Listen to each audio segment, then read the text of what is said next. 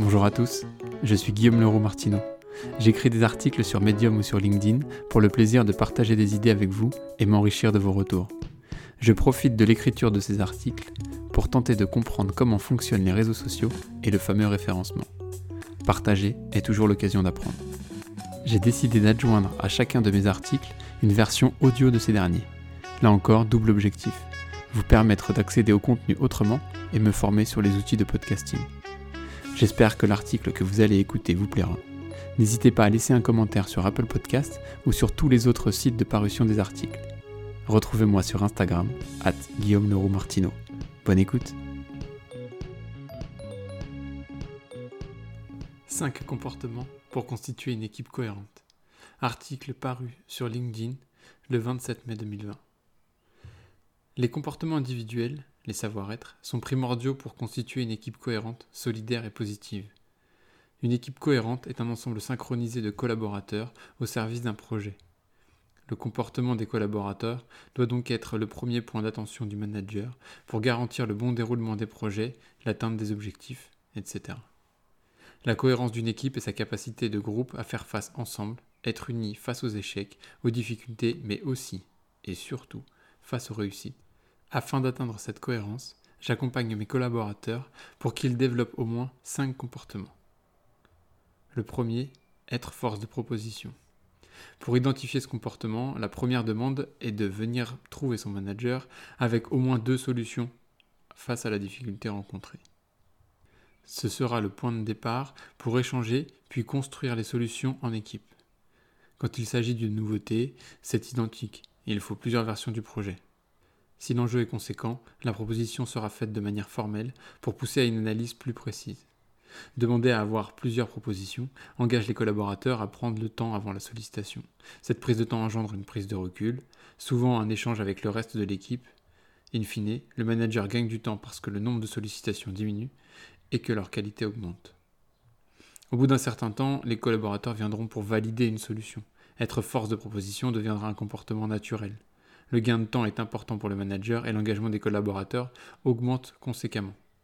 Cela participe à la construction de l'autonomie de chacun. Dans le même temps, les échanges au sein de l'équipe poussent les collaborateurs à mieux se connaître et à se faire confiance. L'équipe gagne alors en cohérence. La progression individuelle rythme la progression collective et la progression collective soutient la force de proposition individuelle. Le deuxième comportement, être sincère. Dire la vérité sans omission volontaire. La sincérité ne signifie pas tout dire tout le temps, mais signifie savoir transmettre les choses difficiles. Plus il y a de sincérité, plus vive et précise sera la réactivité de l'équipe face aux difficultés, et plus grande sera la confiance entre collaborateurs. Mais la sincérité ne se décrète pas. Ce comportement émerge d'un climat mis en place par le manager, un climat au sein duquel la réciprocité est de rigueur. La sincérité n'est pas aisée, elle s'apprend et elle se cultive. Demander de la sincérité à ses équipes oblige à construire un climat de confiance. La sincérité est mise en difficulté quand les choses vont mal. Et quand les choses vont mal, c'est que les décisions prises n'ont pas porté leurs fruits. Alors, il est simple de chercher un responsable. Et s'il n'y a pas de climat de confiance au sein de l'équipe, le responsable va devenir le coupable et trouver une solution se terminera par l'exclusion du coupable. S'il y a un climat de confiance, le ou les responsables pourront alors expliquer leur choix et l'équipe pourra alors déconstruire ce choix et trouver une réponse collective cohérente pour faire face aux difficultés. La sincérité au sein de l'équipe permettra de se centrer sur le problème à résoudre plutôt que sur la personne qui pourrait en être la cause. Le troisième comportement, être bienveillant.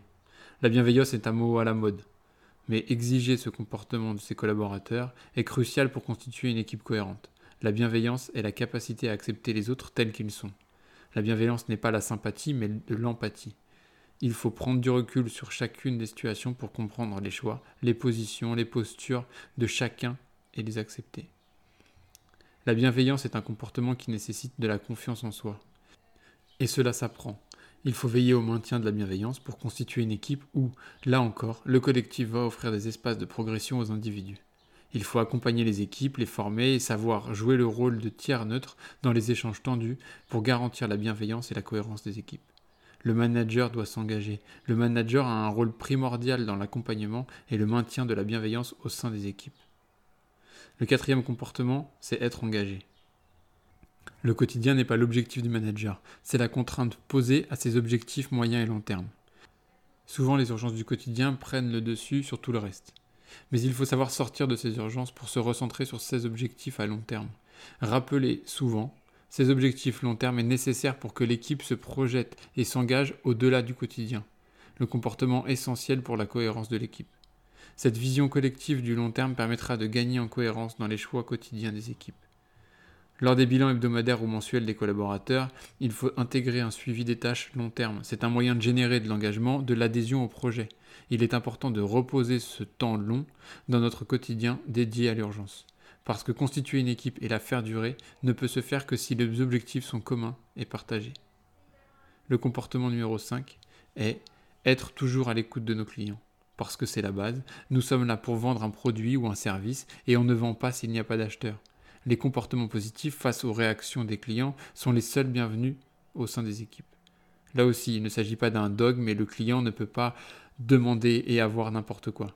D'ailleurs, il n'est pas le roi. Il n'y a rien de divin chez le client, il est possible de dire non à un client. La règle unique est que le produit délivré doit correspondre à la promesse cliente qui lui a été faite. Mais s'il n'est pas le roi, le client a tout de même de très bonnes idées et il détient souvent l'avenir de notre métier. Le comportement requis est d'être à l'écoute du client. Savoir se centrer sur ses besoins et attentes permet de trouver un juge de paix lors de discussions au sein des équipes. La compréhension de la clientèle et du marché facilite les choix qui sont réalisés et permet à l'équipe de rester cohérente au quotidien. L'objectif pour le manager est de constituer une équipe qui saura mettre en œuvre des solutions efficientes, avec ou sans lui. Les cinq comportements que nous venons de présenter visent à construire une cohésion d'équipe forte et une cohérence face aux objectifs poursuivis. Néanmoins, ces comportements ne sont pas toujours naturels pour les collaborateurs, du moins dans le monde professionnel. Il faudra alors prendre le temps de construire des espaces permettant l'expression de ces cinq comportements et pousser à leur mise en œuvre. Évidemment, et pour conclure, l'engagement personnel du manager dans cette démarche sera aussi un levier fort pour la cohérence de son équipe. J'espère que cet article vous a plu. N'hésitez pas à mettre un commentaire sur LinkedIn, Medium ou votre plateforme de podcast préférée. La musique est de Amaria et le morceau s'appelle Lovely Swindler. Bonne journée.